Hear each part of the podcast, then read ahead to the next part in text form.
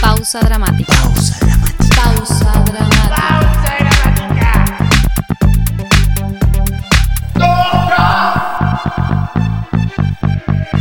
Pausa dramática. Un podcast sobre teatro. Bueno, y así cortito y al pie para contar. Ah, algo interesante también es que como todo teatro popular, también la comedia del arte tenía algo perspicaz, algo ahí audaz de crítica, ¿no? La cuestión de los personajes ridiculizados. Sí, es como una herencia también de eh, los juglares, los bufones, los malabaristas. eh, Exactamente. viene un poco de ahí también. Bueno, y aparecen estos personajes típicos que vamos a contar un poquito Me brevemente cada uno. Eh, en esta era de la tecnología pueden buscar imágenes de cada uno de estos personajes. Viejo, busquen ustedes. No vamos a, No facilitarse todo, todo. Eh, Se de hecho, eh, ahí tiro otro asterisco. Alguien que dibujaba, obviamente no era fiel, o sea, hacía su interpretación, pero ahora me acordé y lo cuento porque además es un, un artista que a mí, por lo menos en lo personal, me gusta mucho. Picasso, Mm. se ve que le interesaba, eh, le gustaba esta época y eh, muchos de sus, de sus obras, si no me equivoco, sobre todo en la época rosa y en la época azul de Picasso, dibujaba eh, los personajes de la comedia del arte. Eh, pero bueno, pueden buscar eso que es interesante y si no, también esto, los personajes eh, para ver cómo eran. Uno de los, había una tríada dentro de los personajes eh, arquetípicos de la comedia del arte. Había una tríada ¿sí? de tres personajes, tres arquetipos de personajes, como medio, no te digo los villanos, pero bueno, sí, Casi. Casi. Eh, por un lado estaba el viejo, el típico viejo que vos decías antes, avaro, Viejo de libidinoso, el viejo de mierda, eh, que, había, que era mercader, o sea, como, como un Que hoy ya no quedan. Sí. El- el- ya no quedan de eso. Mm, ponele, ¿no? Ponele. No sé. Fíjate. Bueno, el mercader que nada, siempre era como, bueno, un viejo que en su juventud eh, le había, algo le había pasado, como que le, que le hizo medio odiar la vida, ¿viste? Y odiar la juventud. Eh, se llamaba Pantalones. Pantalones. Pantalone. Pantalones. Eh, Creo que yo digo las palabras en, en italiano. Todas van a terminar con ne.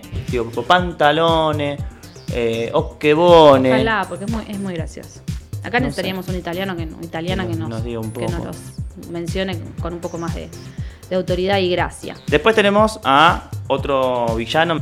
Después estaba el militar, Mm, ¿sí? que se llamaba el capitano, el capitán. El ¿sí? capitano. Eh, militar, fanfarrón, pedante, Mm. mujeriego también. Que ya no quedan tampoco. No, no, ya no. Por Hay suerte. esos espécimes, por favor. Eh, que, viste, nunca es muy sincero. ¿Sí? No, Mm. no dice en realidad quién es. Y a la vez, obviamente, muy fanfarrón, pero muy cobarde. ¿sí? Y siempre está tratando de enamorar a una mujer que ama, pero la mujer no le da bola. Típico. Está Il Dottore, ¿no? Que Ajá. un poco, bueno, es eh, como la rama intelectual, ¿no? Así como está Pantalone, que representaba el poder económico, Ajá. el capitán, que representaba el poder militar, eh, está este otro personaje, Il Dottore, como medio del lado del, del saber, ¿no? O, otro lado del, del poder, digamos. Eh, un personaje audaz, bastante cara dura, eh, que le gustan los engaños, ¿no? Bueno, está también el Tartaglia, que también es el juez, ¿sí? Este, es el personaje que ridiculiza a la justicia, digamos, eh, a la institución de la justicia, y lo hacen siempre medio tartamudo, ¿sí? Un personaje bastante Terco. ridículo.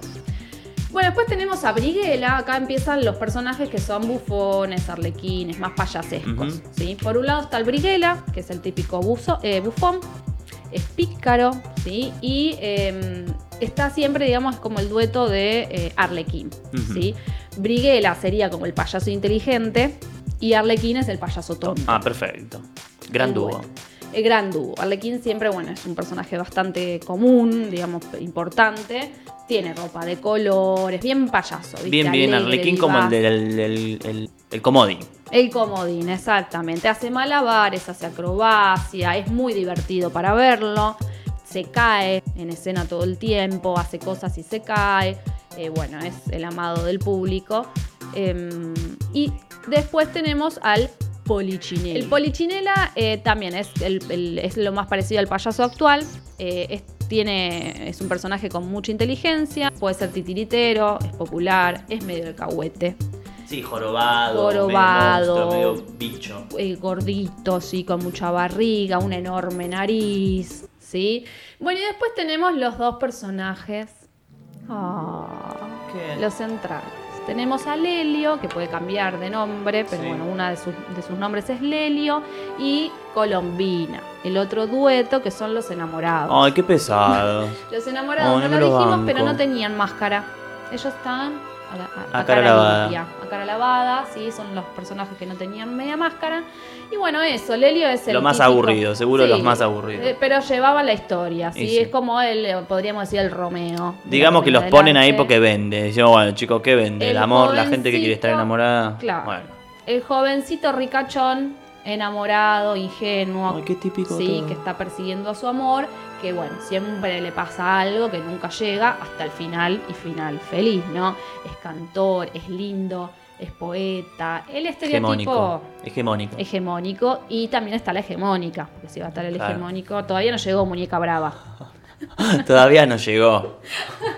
falta, falta. En el capítulo Colombina 7. también, es como la Julieta, es la linda, sí, así. Hegemónica, hegemónica total. Exactamente. Y bueno, todos terminan con un final feliz. Ah, y me, me faltó un personaje, con este terminamos, que no sé cómo se pronuncia, yo creo que es Scaramuch. Scaramuche, Scaramoche. Scaramuche. Creo, me hago el que sea. Em, que bueno, está ahí, digamos, de conjunto con los criados, que son los payasos, ¿no? De, de Lelio y qué sé yo. Em, es como un hombrecito chiquito, enmascarado, em, que es como que dice que viene de familia noble, pero no se sabe muy bien, medio cobarde, dice, es como que el más cobarde de todos los bufones, ¿sí? Y es como el que está siempre metiendo cizaña. Siempre está peleando. Siempre está peleando. Siempre se pelea con alguien. Siempre el está cabrón. ahí listo para meter bulla, Claro, ¿viste? Claro. Eh, así que bueno, esos todos los hermosos personajes de la comedia del arte. ¿Y vos? ¿Qué personaje sos? Ay, si tuviéramos un. Si tuviéramos eso filtro. Ay, nos hacen un filtro. Alguien que esté escuchando que nos haga un filtro con decir, ¿y vos? ¿Qué personaje de la comedia del arte sos? Manda mensaje al tararín tararán y decinos. ¿Qué personaje de la comedia del arte sos? Perfecto, me encanta, me encantan estos personajes.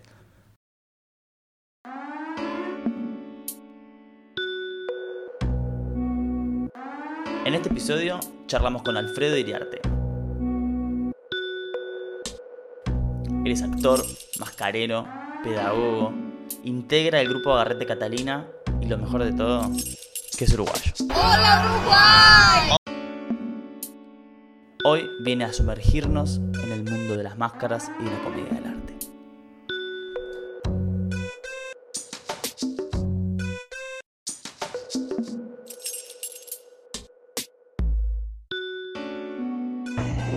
La historia la escriben los que ganan, ¿no? Dicen Claro. eso.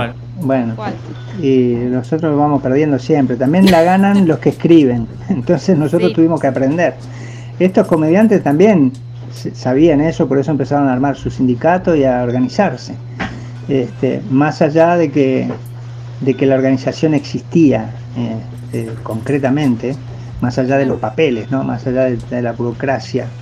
Este, el teatro, por suerte, yo optimistamente lo creo, está lleno en su mayoría de, de buena gente.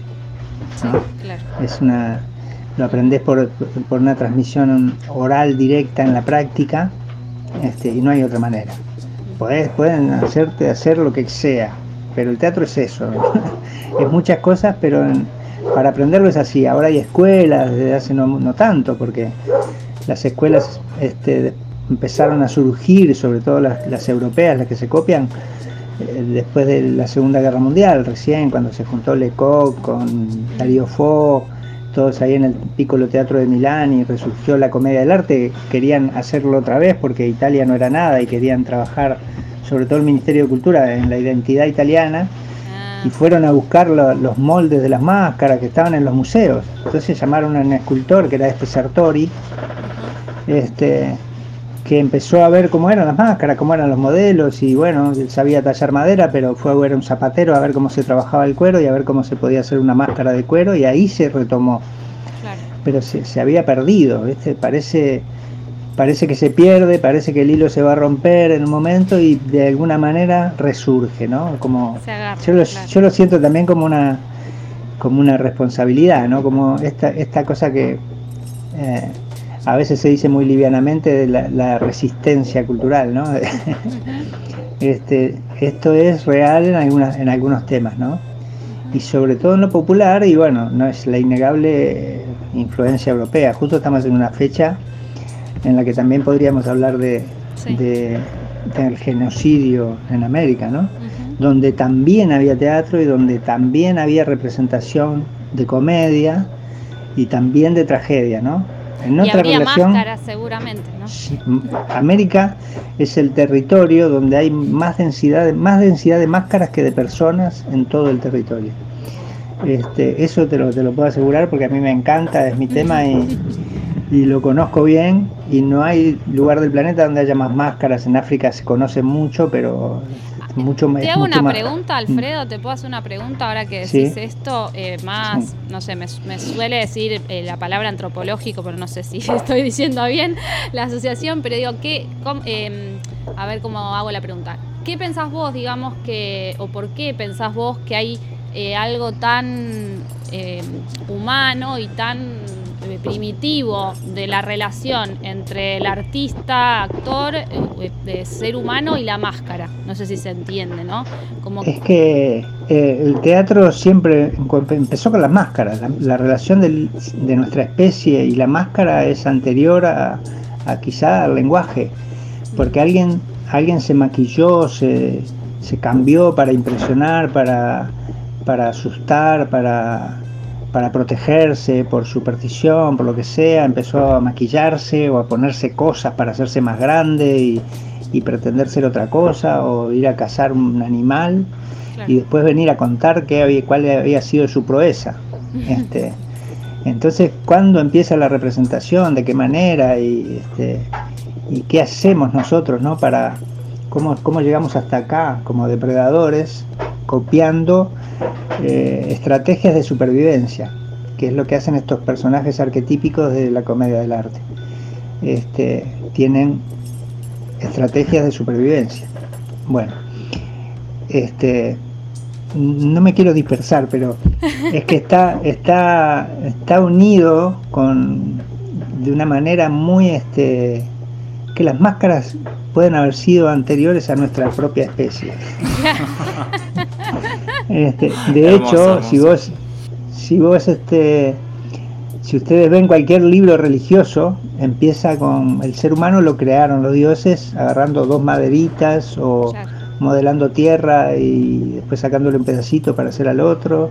claro. Y, y todos entonces fuimos, antes de ser humanos, fuimos títeres y después nos olvidamos. ¿no? claro.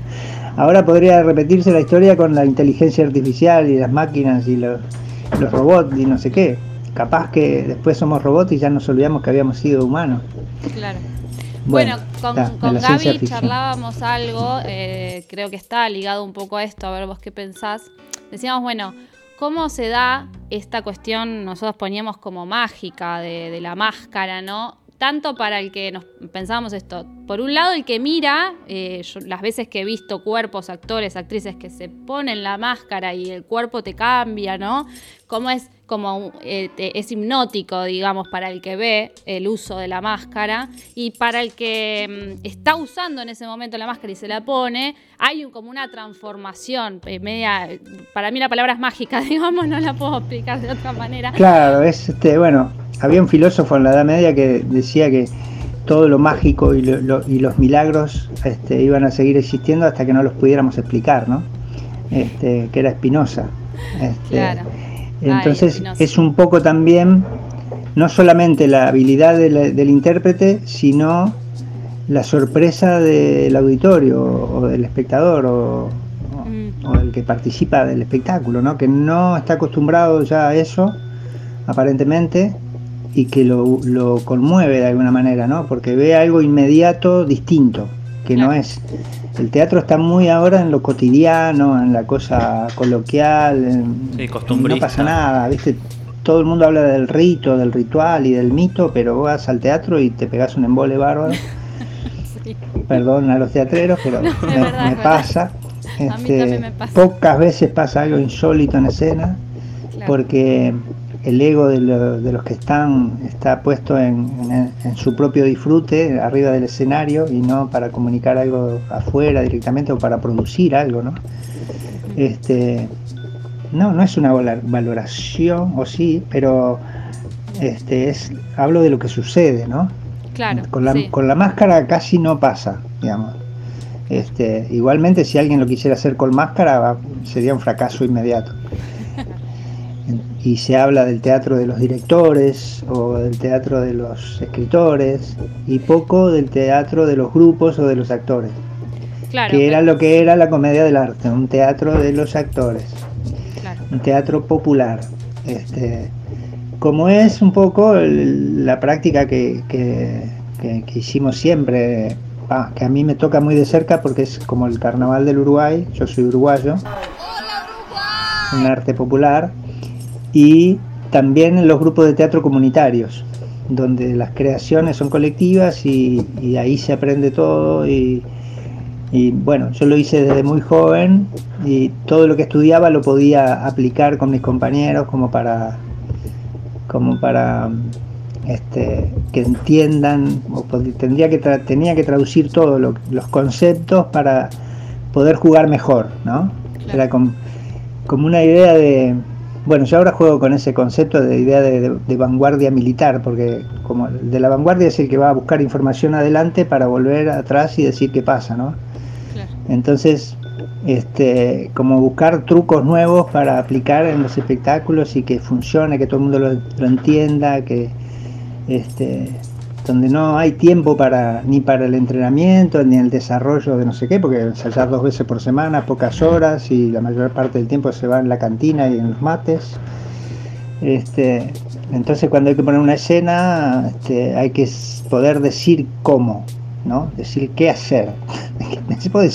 Alguien que no sabe nada de teatro, decime qué hago acá, me paro y bueno, o sea, sí, tal. Y bueno, te vas poniendo de acuerdo y después cuando, cuando ese ve que, el- que al público lo conmueve o le pasa algo, es imponente, ¿no? Y además este, este, estos teatros, estos espectáculos de teatro comunitario tienen el- la característica de que hay a veces 100 personas en escena y te patea el pecho, eso no hay manera de que... Claro, sí, sí, es, imponente, es, Sí. es conmovedor, claro. Pensaba, Este. reflexionaba reciente, lo, lo comparto, re pesada, yo te estoy interrumpiendo todo el tiempo, perdón, Alfredo. no, está buenísimo porque te, te dispara, te dispara cosas, está bueno. Claro, porque me quedé pensando en esto que decías, como bueno, más del teatro hegemónico hoy, que es muy intelectual, y lo relacionaba con esta cuestión como de también de la máscara, creo yo, ¿no? O de un- del teatro de máscaras, ahí abriendo un gran paraguas que podrían entrar muchas cosas. Pero de algo, de una experiencia corporal, ¿no? Como, y, y, mm, digo, bueno, y me lo llevé también con Espinosa, ¿no? Como eh, esta cuestión de pensar, bueno, de un, de un teatro que te atraviese, que te atraviese, que, que te saque del cuerpo de alguna manera, cosa que no, no, no es real, ¿no? Pero es como esa sensación de que te despegás del cuerpo, ¿no? Y como, bueno, lo, corporal y lo corpóreo como una gran, algo que, que sucede fuerte, y lo vinculaba con esta cuestión, ya con esto termino, de, eh, de que siempre es defenestrado el teatro popular, ¿no? Que yo pienso que es mucho más eh, eh, un, un mensaje mm, corporal directo, digamos, eh, como si fuera menos, ¿no? Como si no tuviera tanto trabajo, porque no por ahí pareciera que no tiene un trabajo intelectual y que es eh, eh, como esta cuestión de, no sé si se entiende, pero como de, fenestrar eh, lo que no pasa por una vía verbal, comunicativa, intelectual. Es como. Es este, es- siempre va a ser así. Siempre que aparezca un artista o muchos populares que, que comulguen con sus, sus propias ideas y, y su clase, la clase dominante va- lo va a atacar. Mirá lo que pasó a Elegante ahora. No sé bien qué le pasó, pero lo están criticando porque pidió sanguchito de miga, no sé qué hizo. Algo que no le corresponde. ¿Cómo va a hacer eso? Un negro de la villa. Claro. Este, entonces siempre, siempre es así, siempre es la subestimación y, y, y, el ejercicio del, del, poder para la dominación, digamos, ¿no? porque es así como este, ahora ya mucha gente escribe, ¿no? Y la historia la escriben los que ganan, la ganan los que escriben y la escriben los que ganan. Ahora los que nunca ganamos estamos escribiendo, así que podría cambiar. O por momentos cambia y después se revierte. Bueno, parece que me voy de tema, pero no. Pero es esto que esto que digo yo de, de salirse del cuerpo, ¿no? Y la magia. El teatro siempre es con máscaras, por más que no quieran tener máscaras, por más que nieguen la máscara, por más que digan, ah, es un artilugio, que no, que yo con el intelecto y las palabras, las palabras lo único que existe, como no hay nada fuera del texto, dice Derrida, ¿no? Que, que es otro que dice que hay que deconstruir, ¿no? Entonces, eh, no, es, no es la lógica binaria del teatro popular o el teatro, teatro intelectual, ¿no? Como si fuéramos, con la misma lógica, miramos un cuerpo como si fuera mente, cuerpo y alma, ¿no? Este, y somos una unidad. Entonces, eh, no, es, no es difícil que suceda. Siempre hay máscara en el sentido de que uno enmascara su ideología. Hasta el que te dice, no, no, yo no sé nada de política, yo soy apolítico. Bueno, estás diciendo tu manera estás hablando de tu ideología, te estás desnudando ante mí y no, y no hay nada peor que un analfabeto político a ese nivel, ¿no? Ya lo decía este, Claro. Este, entonces se enmascara de alguna manera todo lo, todo lo otro, ¿no? Porque mm, lo que está enmascarado ahí es el, intento de dominación y también a veces cuando es involuntario está enmascarado la, la colonización intelectual, cultural y corporal, porque había un compañero que falleció ahora de Bolivia, de un grupo comunitario, que él hablaba más allá de la, de la valoración de su, de su, del contenido de ese libro, la cosa era la descolonización del cuerpo, ¿no? Tengo otras. Este, es muy interesante porque ¿qué, ¿qué, queremos ser? ¿Cómo queremos comportarnos? ¿no? Y en Bolivia es evidente, ¿no? Por más que quieran ser rubios o claros, la mayoría no son así. Este, hicimos siempre la búsqueda, ¿no? Y ah, las definiciones muy duras, muy, este, muy rígidas sobre eso, este, es, es un recorte momentáneo, ¿no? Este, de, de algo que, que oculta los intereses o oculta las, este, las intenciones y los objetivos, ¿no?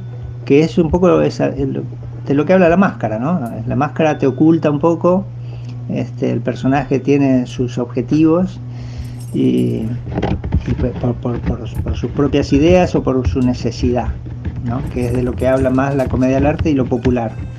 Porque los intelectuales pueden, no sé, quejarse si van a, no sé, si van a quitar una letra del abecedario o que no se puede hacer el lenguaje inclusivo por la manera de hablar, pero otros están preocupados por la comida del día. Entonces, si vos vas a un barrio muy carenciado a hacer teatro y terminás armando el, el merendero y el comedor, y después, si se llenó la panza de alguien que le queda un rato para pensar, vamos a hacer un poco de teatro, ¿viste? pero lo más posible es que se organicen para salir a una protesta y agarrar una caña con una bandera y arrancamos a la Plaza de Mayo. Este, entonces es muy, muy, muy particular, ¿no? Porque este, de, de, qué se trata todo esto. Con, con, unos amigos que vinieron hace, unos amigos italianos, vinieron hace ya más de 10 años, este, el teatro agrícola se llama este, porque nuestro te, nuestros teatros de máscaras y títeres son teatros artesanales, de, los teatros los hacemos los mismos que, que interpretamos. Este, y ellos tenían, habíamos armado una cosa que era, en la que participé una vez con ellos, que era contando la, de la comedia del arte, la verdadera falsa historia de la comedia del arte. Entonces se hacía un relato de, de, de histórico de la comedia del arte, ¿no? este, desde cómo arranca y es muy divertido porque conceptualmente comparto todo lo que dice ahí, ¿no? De, este, del origen de los personajes, de dónde vienen, por qué eran así, uh -huh. o cómo y de qué se trata, este, más allá de lo histórico que quedó escrito, ¿no? Porque mucho, mucho de esto no quedó nada escrito. No todo de Venecia, no. El mercader. No, el mercader Mercader de Venecia. este, y ahí se ve un poco cómo era, cómo era el mundo. Y ahí lo ves, ahí se ven algunas máscaras también, cómo se usaban las máscaras socialmente también para ocultarse, porque los ricos también usaban las máscaras para ocultarse. Y, la, bauta, por ejemplo, la bauta es una máscara blanca que tiene la boca así, que se conoce más por la, máscara de la. Lo usó la película El fantasma de la ópera. Sí. Y bueno, vieron que tiene la boca un poco así. Eso era socialmente lo usaban los hombres para también los comerciantes, ¿no? Para desplazarse, ir a los lugares, que no los conozcan, que no. Y, y la boca así, ¿saben por qué es la boca así? No. Para comer, para meterse comida. Ah, para comer mientras así. No hay una cosa estética más que práctica, ¿entendés? No hay Muchas un concepto detrás. Hay sí, Claro, hay una cosa intelectual tremenda. Y era comer. comer rápido y seguir básico. Este, y también ocultarse, ¿no?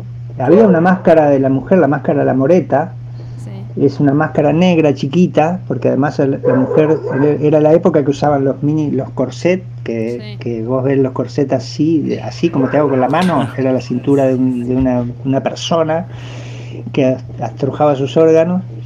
Este, tomaban vinagre para tener la piel blanca, porque se usaba la piel blanca estéticamente, había que ser así, este, y usaban esas máscaras negras que se sostenía con una lengüeta que había que morder. No tenían elástico ni nada, porque con los peinados y todo. Y eso tenía otra estrategia de que era que la mujer no, no emitía sonido.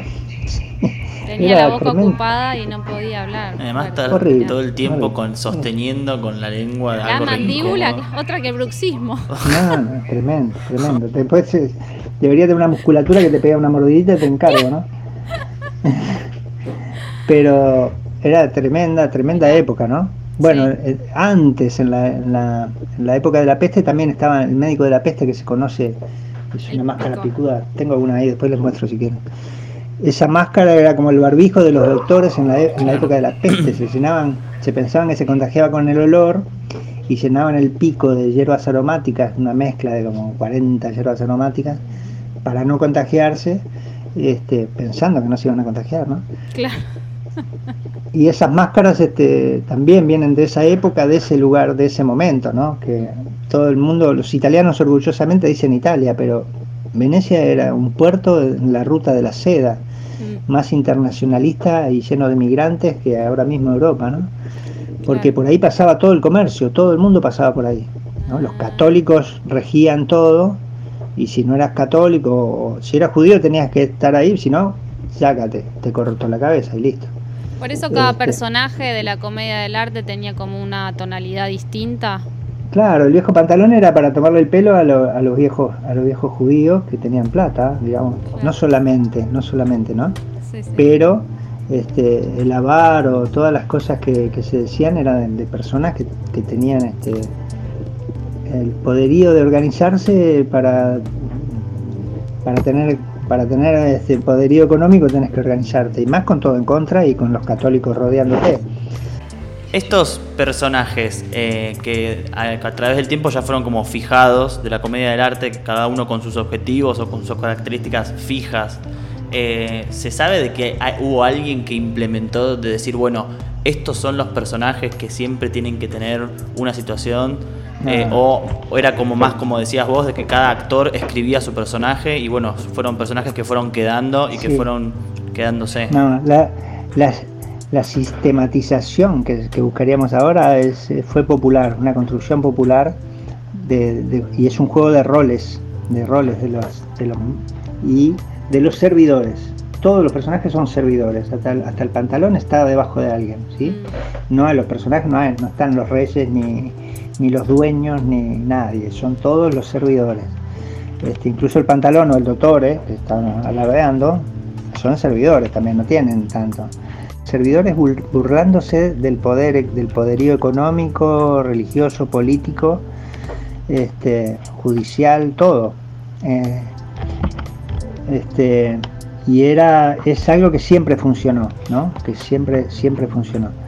Y esto de la comedia viene mucho, muy de ahí, muy del mundo sufi, del mundo árabe. Sufi quiere decir eh, muchas cosas, hermano, quiere decir hombre vestido con ropas de, de, hechas con lana, este, amigo, quiere decir. Este, y hay muchas, hay muchas metáforas, ¿no? Por ejemplo, eh, la palabra arlequín. Vos si encontrás a un inglés te dice que es que es inglés, arlequín es inglés, un francés te dice que arlequin es francés, que sí, que en la corte, y en Italia por supuesto que es italiano. Claro, todo se lo.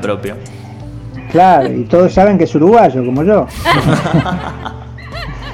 Entonces, eh, en un libro que, que, tengo sobre los sufis encontré material, este, buscando así por curiosidad, que Arlequín viene de Arlak, de una palabra árabe este, que quiere decir puerta grande o idioma confuso, y que nombraba a los juglares, vieron que nos nombraban a nosotros, no sé si estudiaron historia un poco, pero nombraban los juglares que cantaban sus coplas o hacían música ambulantes y no sé qué.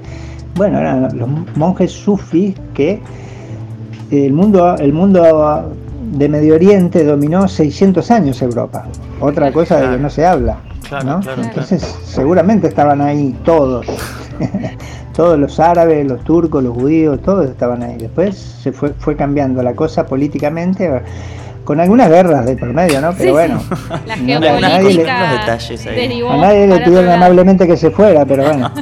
Esta palabra Arlak, que quiere decir puerta grande o idioma confuso, habla de todas las metáforas, porque todas las enseñanzas sufis son por metáforas y cuentos Ah, y, y música. Los cuentos vienen también en las canciones. Este, entonces con, nosotros todavía usamos metáforas sufi hasta el día de hoy. Y ahí te voy a comprobar cómo ustedes conocen de esto sin saber, porque nuestra cultura está llena de eso. En, la- en- en una puerta hay muchas metáforas con los nombres, ¿no?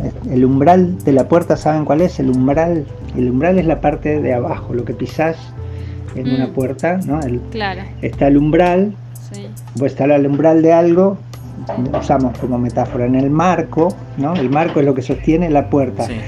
Lo que la puerta en sí es la hoja, ¿no? Ajá. La hoja batiente puede ser corrediza, pero es la hoja.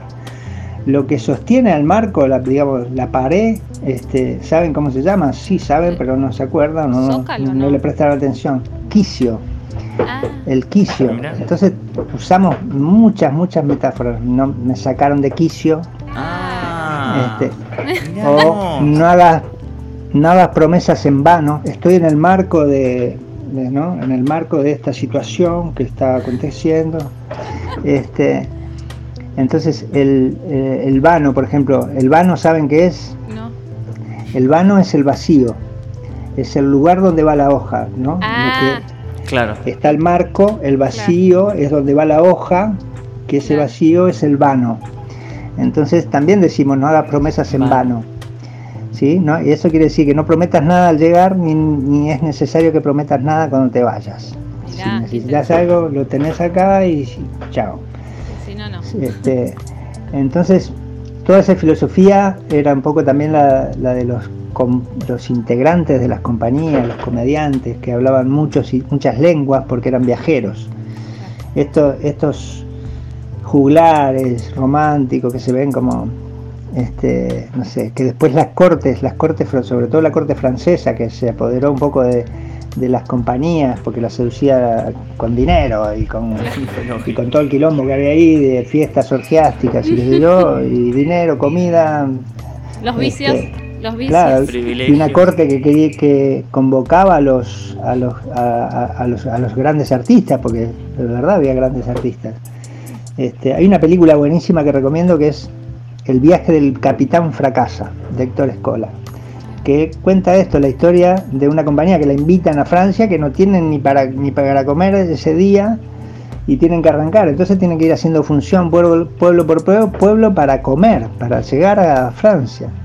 Este, se conoce a se conoce a Pierrot, pero no se sabe que era, era un actor de Ferrara que hacía Pedrolino, que cuando llegó Pedrolino llegó a Francia le dijeron Pierrot, pero por, por una cuestión del lenguaje, pero el tipo era Pedrolino.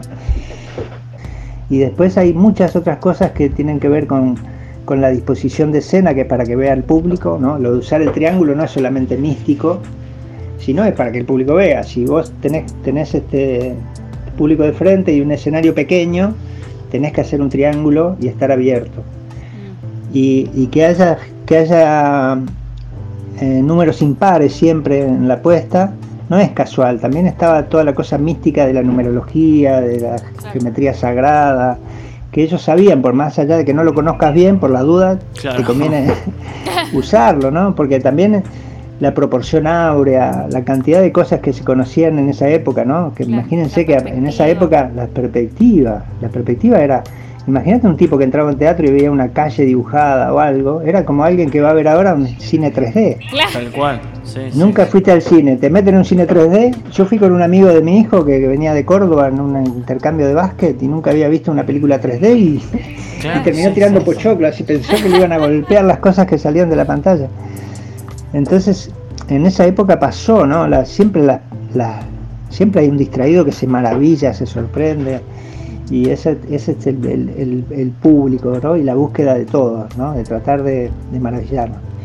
Y la comedia no es que reaparece cada tanto, sino que nunca deja de existir, está ahí, subyace, está siempre ahí.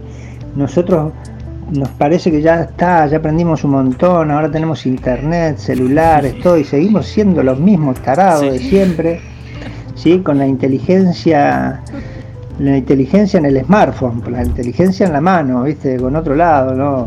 Este, y, nos han sacado las cosas de las manos también, ¿no? Porque ya no fabricamos ni elaboramos nada, ni la comida, todo es prefabricado, este, no cultivamos y no navegamos. Y ahí hay una cosa con los números, ¿no? El 13, por ejemplo, que se, se tiene como mala suerte, era una fecha de fiesta judía donde había mucha representación también pero cuando, cuando los querían descubrir, cada 13, cada uno que hacía un, si vos haces una fiesta un 13, ah, ya sé, te voy a buscar. Entonces dejaron de hacer la fiesta a los 13, no, no joda con los números, este, porque era, de ahí viene la mala suerte. Pero 13 eh, son los ciclos lunares. Un ciclo lunar tiene 28 días. 28 por 13 da 365 o 360, no me acuerdo bien. Casi que estoy seguro que es 360, como un círculo que se divide en cuatro y, de ahí viene la cruz, la píxica, cómo se juntan, de ahí viene toda la geometría sagrada.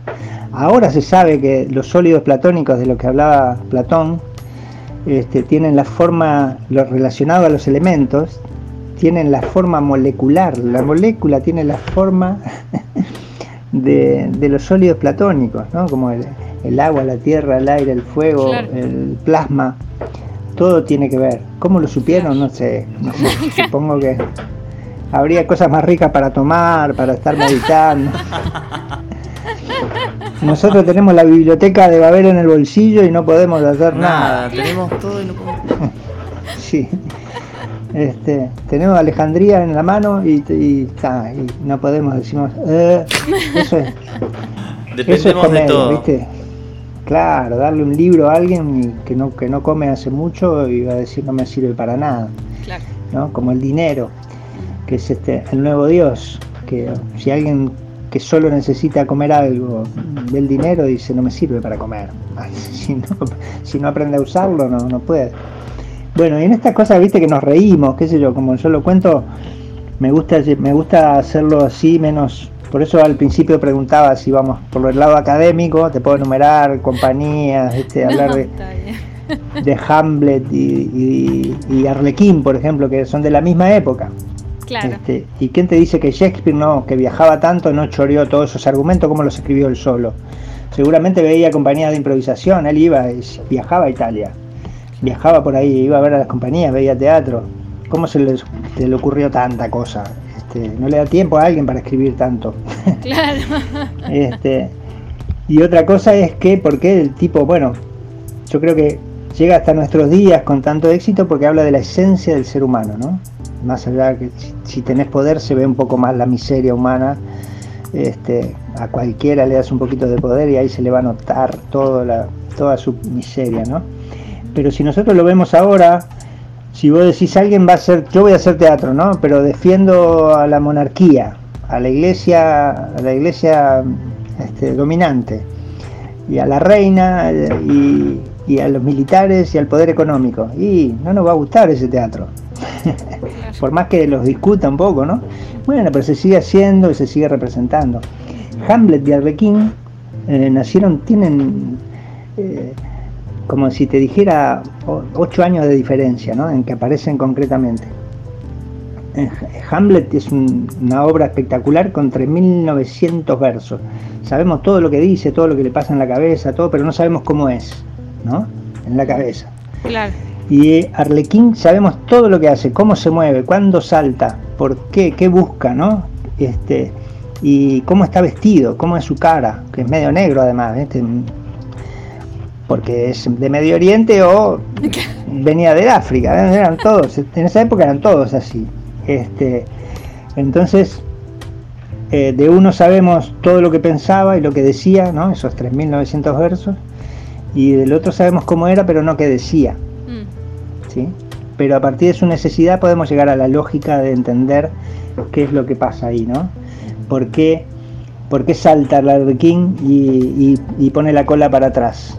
Porque él está en, su, en sus vísceras, su interés está ahí, su problema es sexual y digestivo, él tiene que comer y si comió y descansa o quiere sexo y si después es un círculo infinito que se va a repetir, si puede cubrir sus necesidades básicas en la pelvis. Entonces él al sentir una amenaza solo lo va a sentir no si lo golpean en la cabeza, si le amenazan la pelvis o la panza. Entonces por eso asalta a esconder eh, los genitales. ¿no? Eh, y, los otros no, están acá. El doctor este, y los enamorados están acá más románticamente, con sus ideales, sí, pero. Y eso es físico. Este, y, y, está, eso te hace que el esqueleto del personaje sea de una manera sexual y digestivo, aéreo o en el cerebro. Entonces, cuando ustedes piensen en una máscara de comedia del arte, si yo te muestro una, vas a entender inmediatamente después que te diga esto. Ahora los que escuchan no van a, no van a ver, pero acá me, estoy señalando el óvalo, lo describo. Mira, el óvalo de mi cara dividido en tres, ¿no? Entonces, desde mi mentón hasta la nariz es lo sexual y digestivo. De la nariz hasta las cejas, lo aéreo, ¿no? El corazón y los pulmones. Y, y arriba en la frente el cerebro.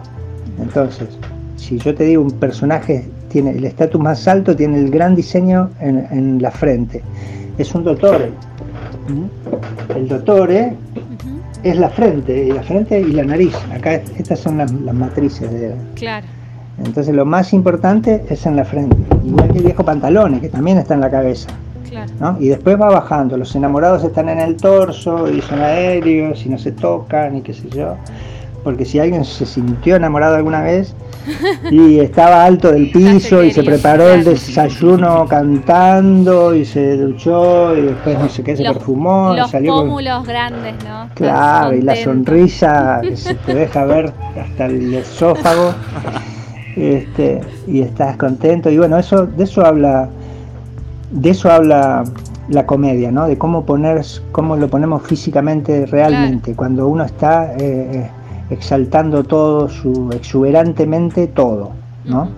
Este, y estos personajes están, según el estatus, hay intermedios también, ¿no? y, hay y hay combinaciones, porque si yo, si yo junto lo cerebral con lo emocional, ahí viene la, rosca psicológica, pero si yo lo separo, ahí viene como lo melodramático, o si junto la cabeza con la pelvis es como el, viejo verde. Sí, sí.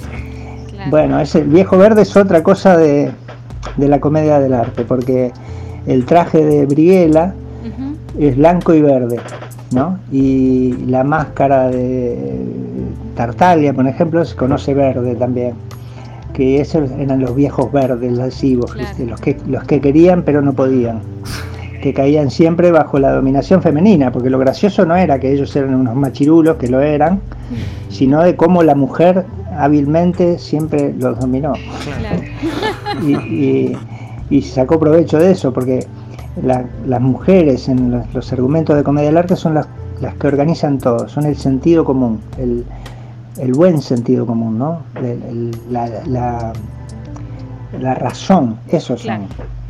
Entonces, eh, la, la que por, por, más que sea estatus bajo o la hija de pantalones dottore, siempre están fuera opinando, como con la razón. Miren todos esto lo que están haciendo. Y siempre era un, discurso más este solidario, afectivo, ecuánime. Eso todo lo llevaba la mujer. El resto era un desastre total, como, como si fuera solo en la comedia del arte, ¿no? Cualquier semejanza con la realidad. Es pura coincidencia. sí, pregúntale a mi ley. Claro. Bueno, estaría bueno agarrar los personajes no políticos y analizarlos como si fueran máscaras. a mi ley lo aparece, ¿eh? Le subís a un escenario sin máscara y ya está. Lo que pasa es que Claro, la diferencia es que no están en la ficción, la diferencia es que son unos hijos de puta de verdad. Sí, sí, sí, no está jugando. no, y uno de estos te organiza un partido y se vuelve nazi y se pudre todo. Y la guerra y otra vez la geopolítica. Claro, porque las idioteces humanas siempre son las mismas, ¿no? y, el, y el capitalismo, el mejor logro del capitalismo son los pobres de derecha, ¿no? Porque en la Argentina, bueno, sigo, me sigo mandando en cana solo, pero hablamos de la clase media en Argentina, ¿no? Todos son de clase media. ¿Cómo, cómo el 90% de la gente es clase media y el 80% según la economía es pobre? Entonces hay alguien que se está considerando de clase media que realmente no... Y no te da flaco, ¿viste? No. Me parece que. ¿Qué comiste ayer? Y no sé si, si somos clase media. Eso no es muy clase media, me parece. ¿Qué comiste? Este, entonces, bueno, ahí está el, ahí está el juego de, roles, ¿no? De cómo, cómo alguien muy, muy pobre este, se va con mi ley o, o, vota, o vota a alguien que lo va a perjudicar, ¿no? Este, porque siempre el doctor y el pantalone te están engañando, ¿no? Te están vendiendo humo mal y te van a decir, el doctor siempre te dice, dame todo lo que vos tenés, que yo te lo voy a duplicar, te lo voy a triplicar. Vos solamente tenés que darme todo eso ahora y yo mañana te devuelvo el triple de lo que Es una rutina de comedia del arte. Son este, los bancos, son los bancos. Los bancos y los políticos, vos depositame, ¿no? vos, que yo te devuelvo. Vos votame a mí, vos votame a mí que yo no te subo ninguna tarifa, no te bajo el sueldo, no te quito la jubilación ni los remedios y está, y la gente lo vota. Y mira, y así es la, la, comedia, ¿no? Puede llegar un, un idiota, como en un argumento surrealista, puede llegar al poder. Como si no hubiera pasado. El cuento sufi de la, la, mentira y la verdad, que lo saben, no sé, no sé si contarlo porque tampoco sé si me va a salir también como para que lo pongan después. Pero es la, la mentira y la, la mentira se encuentra con la verdad y la invita, la dice, la convence de irse a bañar al, lago que está fresco, con el tanto calor que hace, le va a hacer bien, va a estar maravilloso, no sé qué. Entonces llegan al lago y le dice, bueno, pero entramos desnuda. Eh, la mentira siempre convenciendo a la verdad, y la verdad como este, siempre cree todo, no conoce la mentira casi, este, acepta, se sacan todo, entran al agua y cuando entran al agua la mentira sale corriendo, le roba la ropa a la verdad y se va. Entonces la, verdad sale del agua y se encuentra con la ropa de la mentira. Pero como es la verdad, nunca se va a poner la ropa de la mentira. Entonces se va caminando, pero desde ese momento se dice que eh, todos preferimos ver una, una mentira vestida de verdad Mm. que una verdad al desnudo. Este podcast cuenta con el apoyo de la Casa de los Trabajadores Carlos Fontealba. Para comunicarte con el podcast, puedes mandar un mail a podcastdramático.com.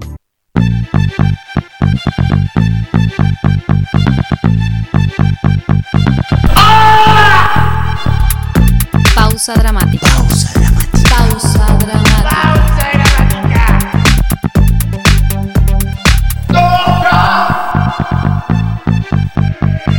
Pausa Dramática. Un podcast sobre teatro.